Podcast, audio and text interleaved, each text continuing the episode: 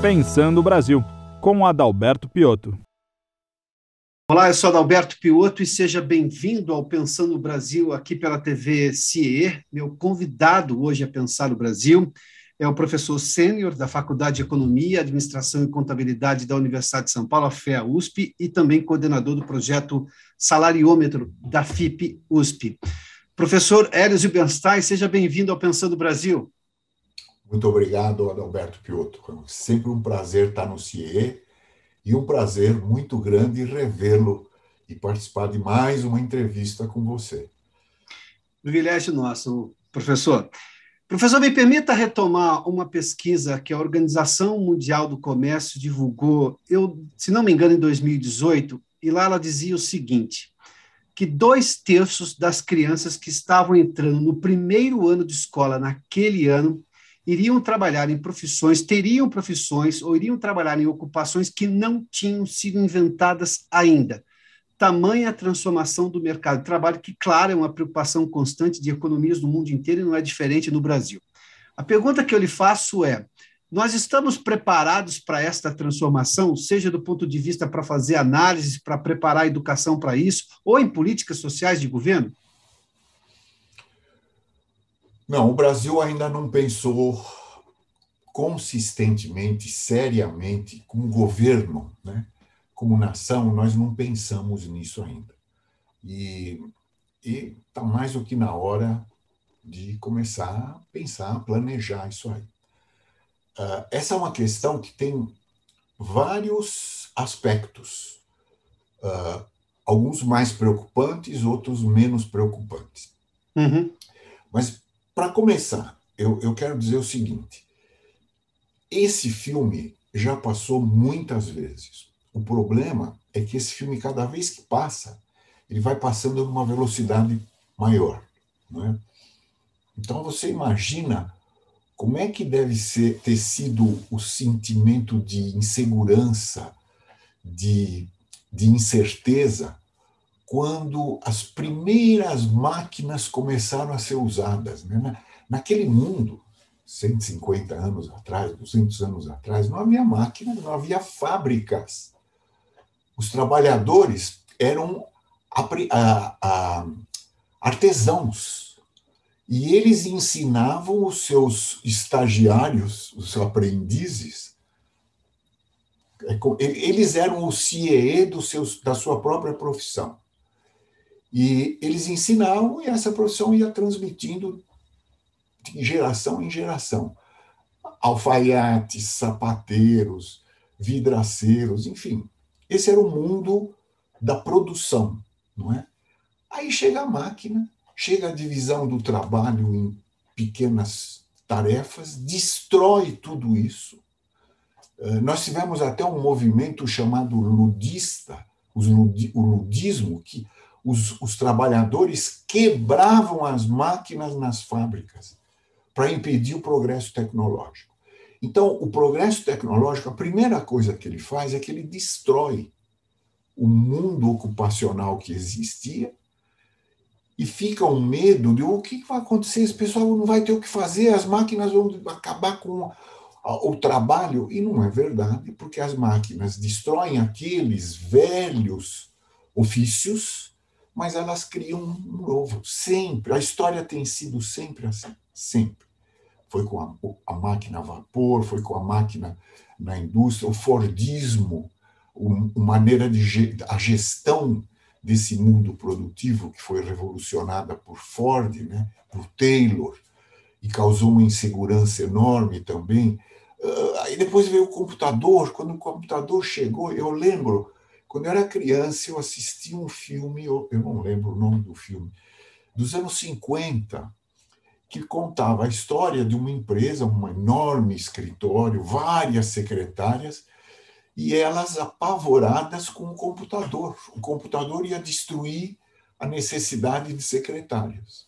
Pode ter destruído, hoje nós talvez tenhamos menos secretários, mas também multiplicou a possibilidade de pessoas ocuparem posições como secretárias usando o computador. Então, esse filme já passou muitas vezes. O que nós estamos vendo agora é que esse filme é muito rápido, como eu disse. E, e aí esse sentido de, de, insegurança, de incerteza, prevalece. Né? Será que agora vão acabar com a necessidade do trabalho? Quando esse estudo que você fez, da OMC, que você citou, da OMC fez uhum. em 2018, há três anos atrás, Sim. A opinião predominante entre os estudiosos era que a gente estava realmente diante de um novo cenário. A demanda, a necessidade de trabalho ia diminuir drasticamente, esses novos processos iriam destruir. Mas hoje já começa a surgir uma literatura que é um pouco diferente, que retoma essa visão da destruição e da criação. Né? Então, hoje se tem muito menos certeza de que o fim do trabalho está próximo. O que está próximo é o fim do emprego. E aí a gente, a gente usa ainda emprego, taxa de desemprego. Isso nós precisamos nos educar e nós precisamos falar em ocupação. Nós precisamos uhum. falar em ocupação, porque uh, nem todo mundo que é ocupado, que tem uma ocupação, é empregado há 30, 40 anos atrás, estar ocupado é a mesma coisa que estar empregado. Isso se refere Hoje, à formalização do vínculo, é isso? Não é só formalização, é, é mais do que isso. É que é verdade, a informalidade sempre existiu, ela, ela é estrutural no Brasil. Mas você tem hoje situações que você não pode chamar de informal. É uma situação uhum. informal é porque não há necessidade mais daquele vínculo permanente. Ele não é um vínculo ilegal, ele é só um vínculo efêmero. E é essa a direção do mercado de trabalho. Nós vamos substituir os vínculos permanentes por vínculos efêmeros. Eu estou dando uma volta grande para chegar à, à resposta à pergunta que você me colocou. Como é que a gente se prepara para isso? Né? Como é que um, um país pode se preparar para isso? E aí eu, eu tenho uma má notícia e uma boa notícia. O que a gente sabe é que essa transformação ela está criando uma polarização muito grande no mercado de trabalho. Hoje, o mundo, o Brasil, está polarizado. Né?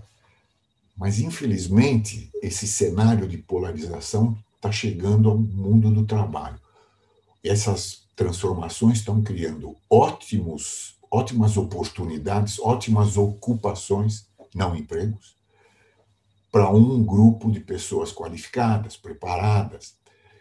E as ocupações menos nobres, mais braçais, reservada para os que não conseguem chegar a esse ponto. Até agora, havia um contínuo e a maioria dos trabalhadores ficava aqui no meio, a tal da classe média, né?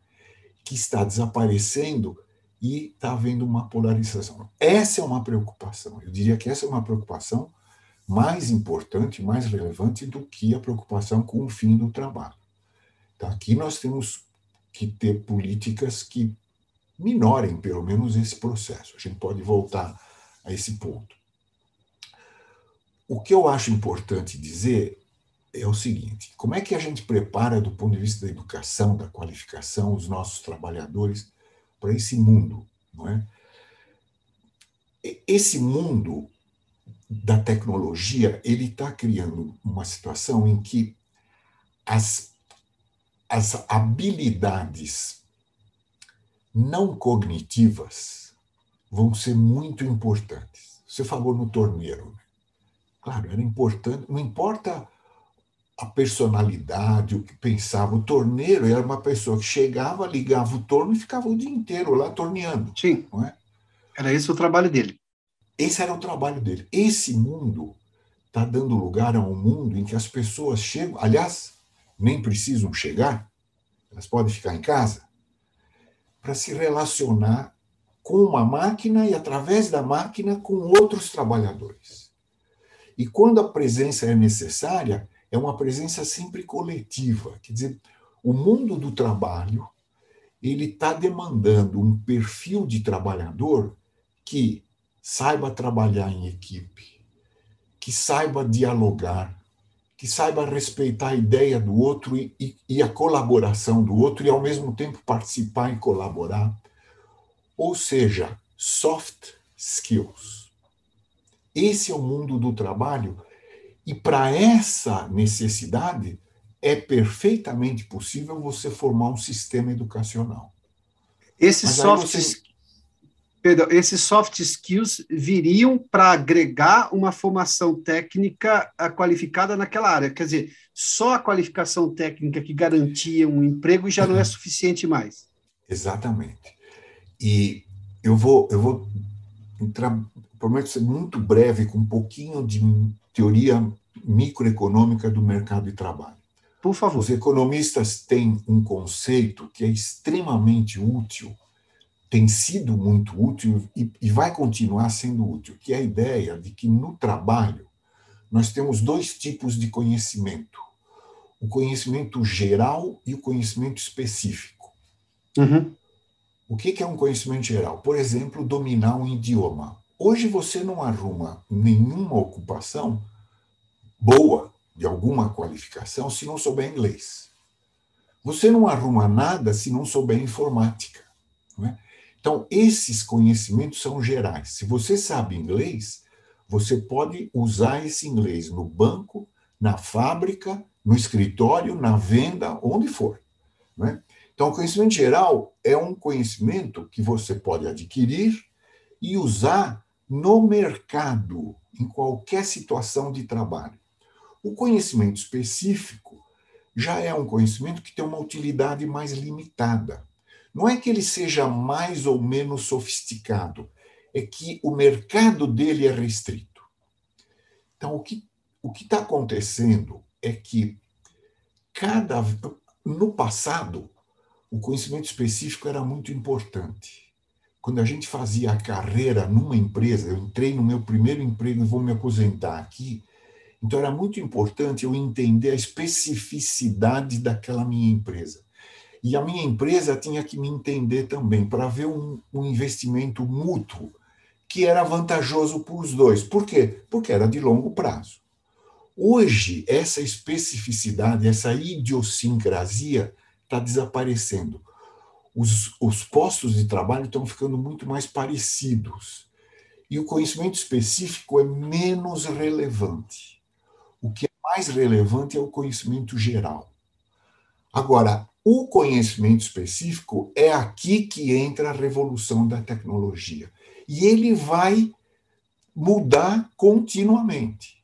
Mas, por mais que ele mude, aquelas habilidades gerais vão ser necessárias. Então, o que a gente precisa fazer para responder a esse desafio é transformar o nosso sistema escolar. Primeiro, ele tem que deixar de ser acadêmico como ele é hoje. Isso vale para o ensino médio e para o ensino superior.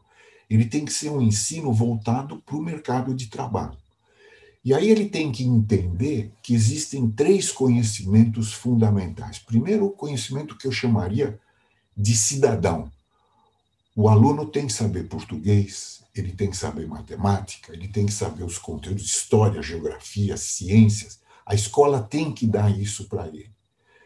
A escola tem que dar para ele os conhecimentos gerais que ele vai usar no mercado de trabalho.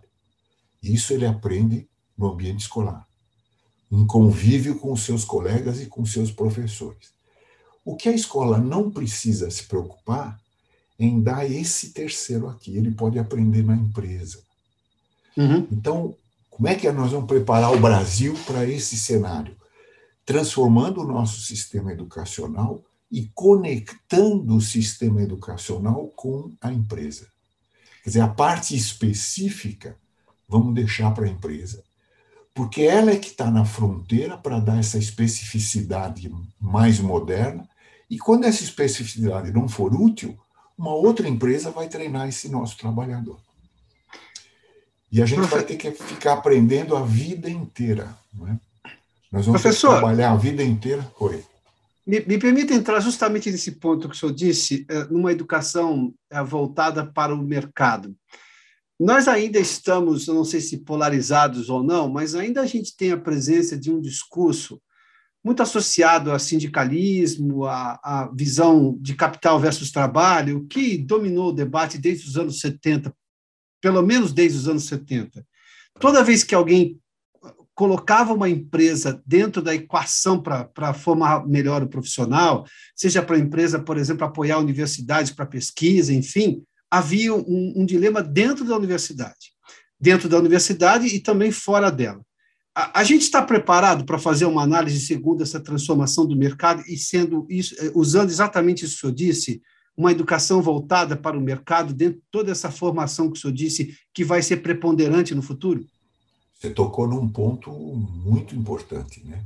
Não só o nosso ensino médio, ele não se importa com o trabalho, uhum. ele se importa em, em dar uma formação, muitas vezes sem muito objetivo. Hoje, os nossos estudantes são submetidos a 18, 20 disciplinas diferentes, né? Que não são relevantes. Aquele núcleo, aquela coisa básica é relevante. Mas também a universidade não se importa com o mundo da produção. O acadêmico médio brasileiro, ele é contra o lucro, contra a empresa e contra o mercado, porque ele acha que a função da universidade é uma função purista. Eu não vou me sujar com essa coisa de gerar lucro e tal. E ele fica lá naquele na torre de marfim, né? Isso nós precisamos quebrar. É claro que nós precisamos ter um, um pedaço da universidade voltado para o conhecimento pelo conhecimento, claro, claro. A pesquisa pura, a, as, as, as, ciências humanas, é evidente, mas a universidade não pode ser só isso. Por exemplo, os, os, os cursos de ciências exatas puras, eles têm essa, essa visão. A física é pela física, a física não precisa entrar no mercado. Não é? A matemática é a mesma coisa. Então, nós precisamos criar uma nova mentalidade de associação entre a empresa e o mundo da produção do conhecimento. Isso é que gera a inovação, isso é que permite preparar as pessoas para esse mundo desafiador que está se formando aí pela frente. O senhor está numa universidade, a, mais famosa universidade brasileira, que é a Universidade de São Paulo, e, obviamente, que a sociedade, quando olha para a universidade, sobretudo a universidade pública, porque está sempre muito preocupada com pesquisa, ela olha a universidade como um guia, como alguém que vai dizer a ela quais são as transformações do mundo e para onde a gente precisa ir. O senhor está me dizendo que dentro da própria universidade tem uma diferença de pensamento. O senhor é da Universidade de São Paulo e pensa desta maneira, e o senhor tem colegas de outras áreas que são completamente contrários a essa lógica de conexão com a sociedade. Eu não diria nem conexão com o mercado, viu, professor, me permite, é conexão com a sociedade, porque a sociedade está demandando essas mudanças. Como é que, como é que fica? Eu, eu, entendo também que a universidade tem esse debate livre, é da lógica da universidade, e isso é muito bom, isso é democrático, isso é academicamente esperado, inclusive mas eu ainda tenho bolsões de gente que pensa ah, com 30 anos de atraso. Quando a sociedade olha para aquilo e fala assim, bom, eu financio o ensino público que está pensando com 30 anos de atraso, é normal que surja, e isso é muito perigoso, para que, que eu estou pagando isso? E aí você tem, obviamente, a, sobre o risco, corre-se o risco, obviamente, de se punir todo um sistema que tem coisas muito excelentes lá, lá também. Por que, que, por que, que eu ainda tenho esses bolsões com 30 anos de atraso dentro da universidade é, pública ou não, mas enfim, com essa lógica de pensamento, professor? Eu acho que aí a gente precisaria de uma entrevista só para responder essa pergunta do porquê. eu, eu posso imaginar.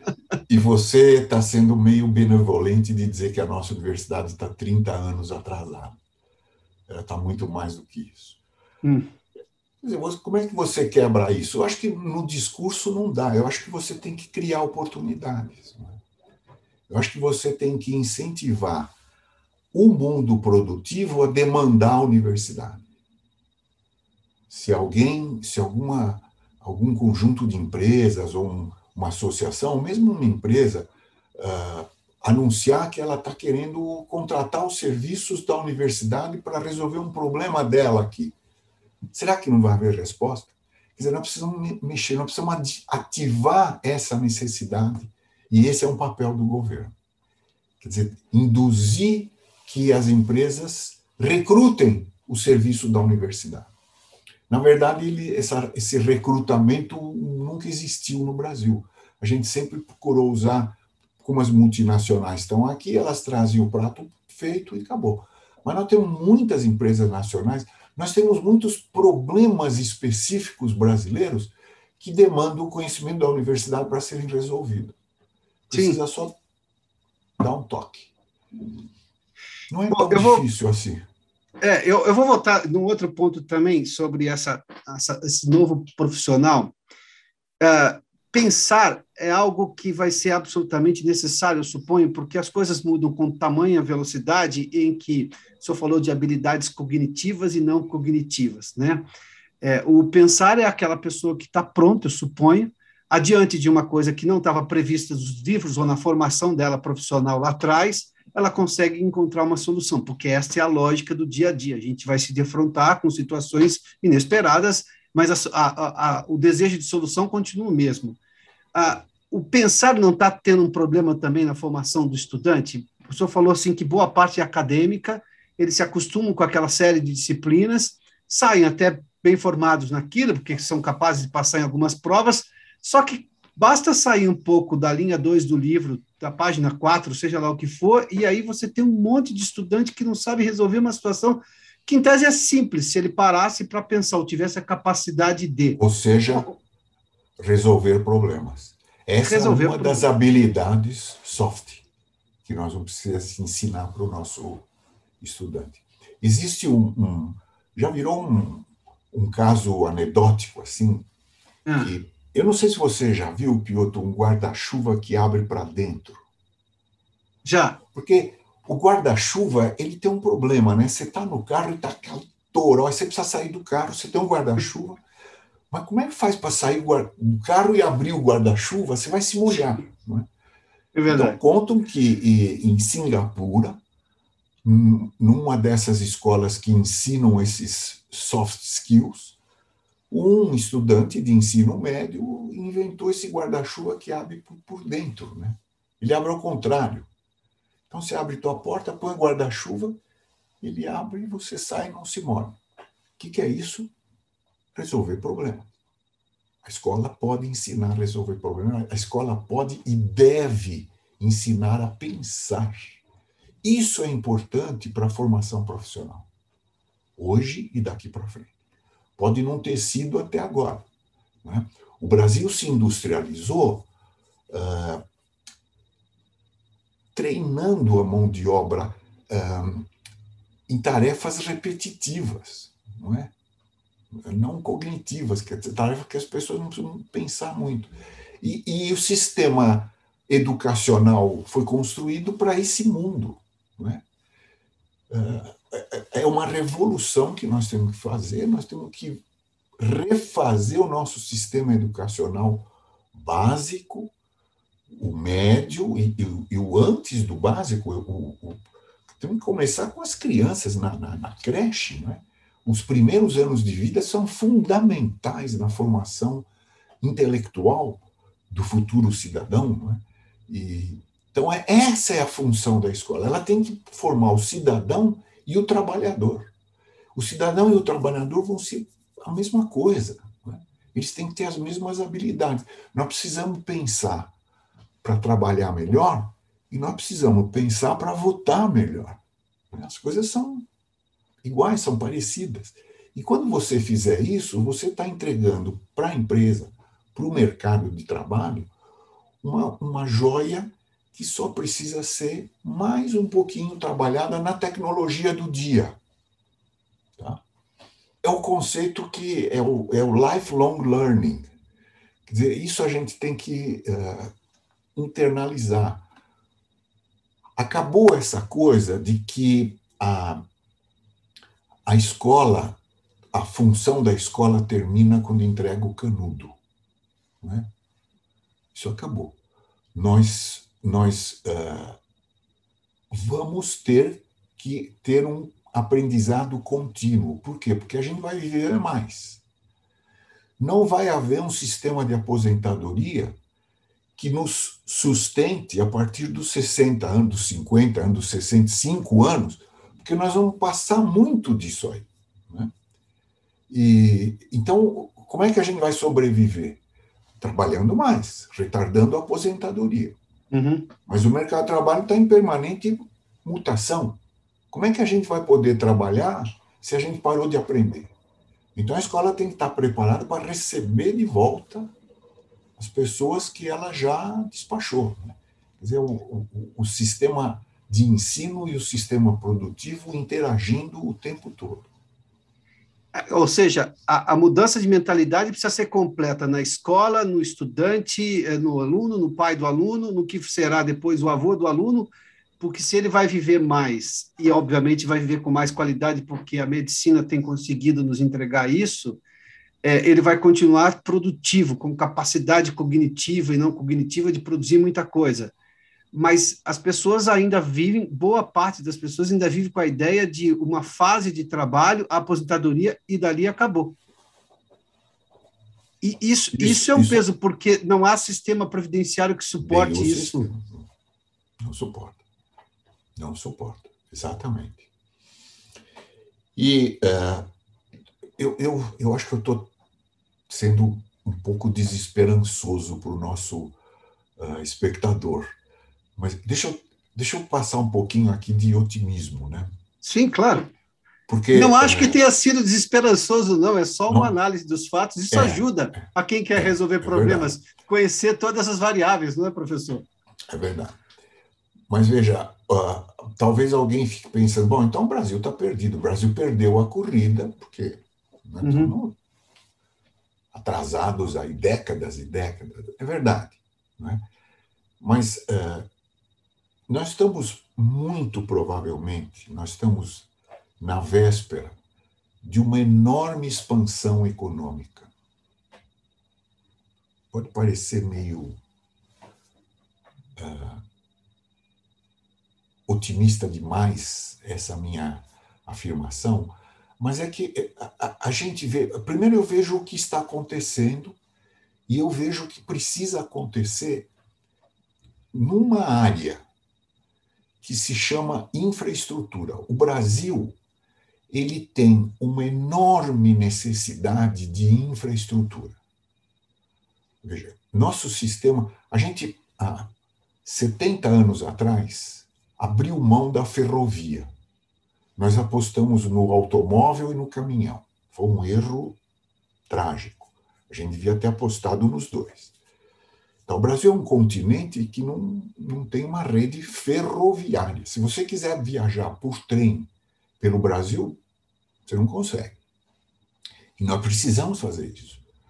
Isso, isso uh, por que, que a infraestrutura é importante? Porque ela vai aumentar a produtividade, a, a, a, a capacidade de competir da economia como um todo. Então, nós precisamos de infraestrutura ferroviária rodoviária. Nossa malha rodoviária é absolutamente precária. Você sai do estado de São Paulo e um pouquinho do Paraná, é lamentável o que você vê. Os portos, né? nós temos milhares de quilômetros de litoral e a gente não usa. Não usa. Que só essas três malhas, se a gente conseguisse investir e integrar, olha o ganho que esse país teria. Isso sem falar na energia. Nós precisamos renovar no, a nossa matriz energética. As comunicações, nós precisamos cobrir o Brasil com antenas. Isso é possível de fazer e é viável de fazer. São só alguns exemplos. O saneamento. Nós precisamos trazer água e esgoto para as casas dos brasileiros. É um, tudo isso é problema, mas ao mesmo tempo é uma oportunidade. Até hoje, ou até, digamos, 10, 15 anos atrás, quem é que puxava isso tudo? O Estado. Investimento público. O investimento público.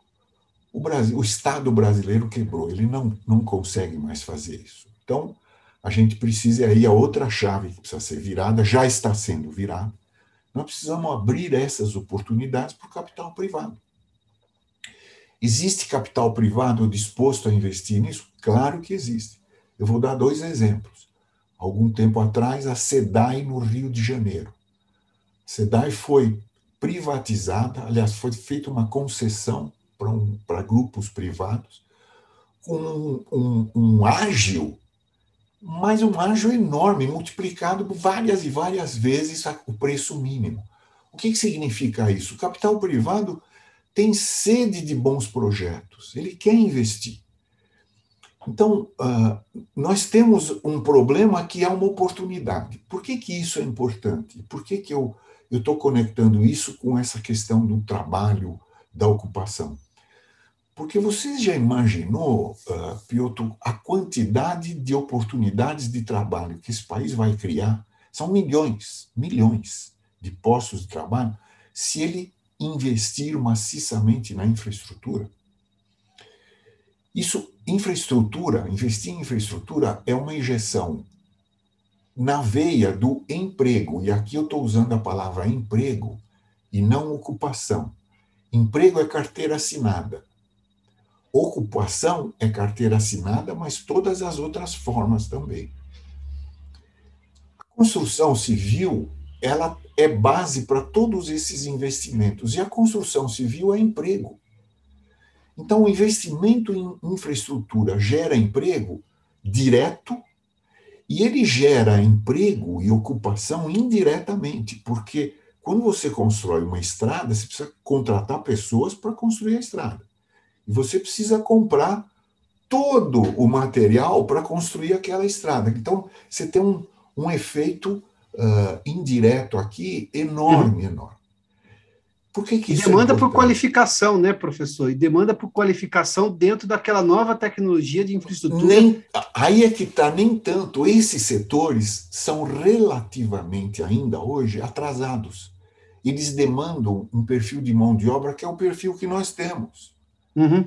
O que eu quero dizer? Eu quero dizer que se o Brasil embarcasse maciçamente no caminho da infraestrutura, ele geraria o emprego velho por 10, talvez 20 anos, um tempo suficiente ah, para ocupar essa mão de obra excedente de hoje e dar tempo para a gente virar a chave do sistema educacional e produzir trabalhadores aptos para esse novo mundo.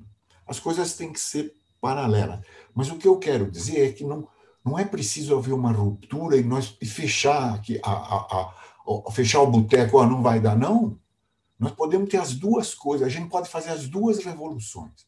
A revolução de recuperar esses 10, 20 milhões de trabalhadores que perderam sua ocupação uhum. com a pandemia, e talvez mais ainda, porque antes da pandemia a nossa taxa de desocupação era enorme. Para a gente voltar a ter a mesma taxa de ocupação de antes da pandemia, nós precisamos criar 10 milhões de postos. 10 milhões de postos. Agora, para a gente voltar a ter uma taxa de desocupação pequenininha, 4, 5%, talvez outros 10, 15%. Então, nós temos muita coisa para criar, mas a gente tem os meios e tem a maneira de criar, de ocupar essa mão de obra de baixa qualificação, em setores que ainda não ingressaram nesse mundo novo, ou pelo menos não ingressaram totalmente. Então, é uma mensagem de otimismo. Quer dizer, as coisas estão mudando, as coisas uhum. são amedrontadoras mesmo, mas ao mesmo tempo nós temos as armas para nos preparar para esse novo mundo.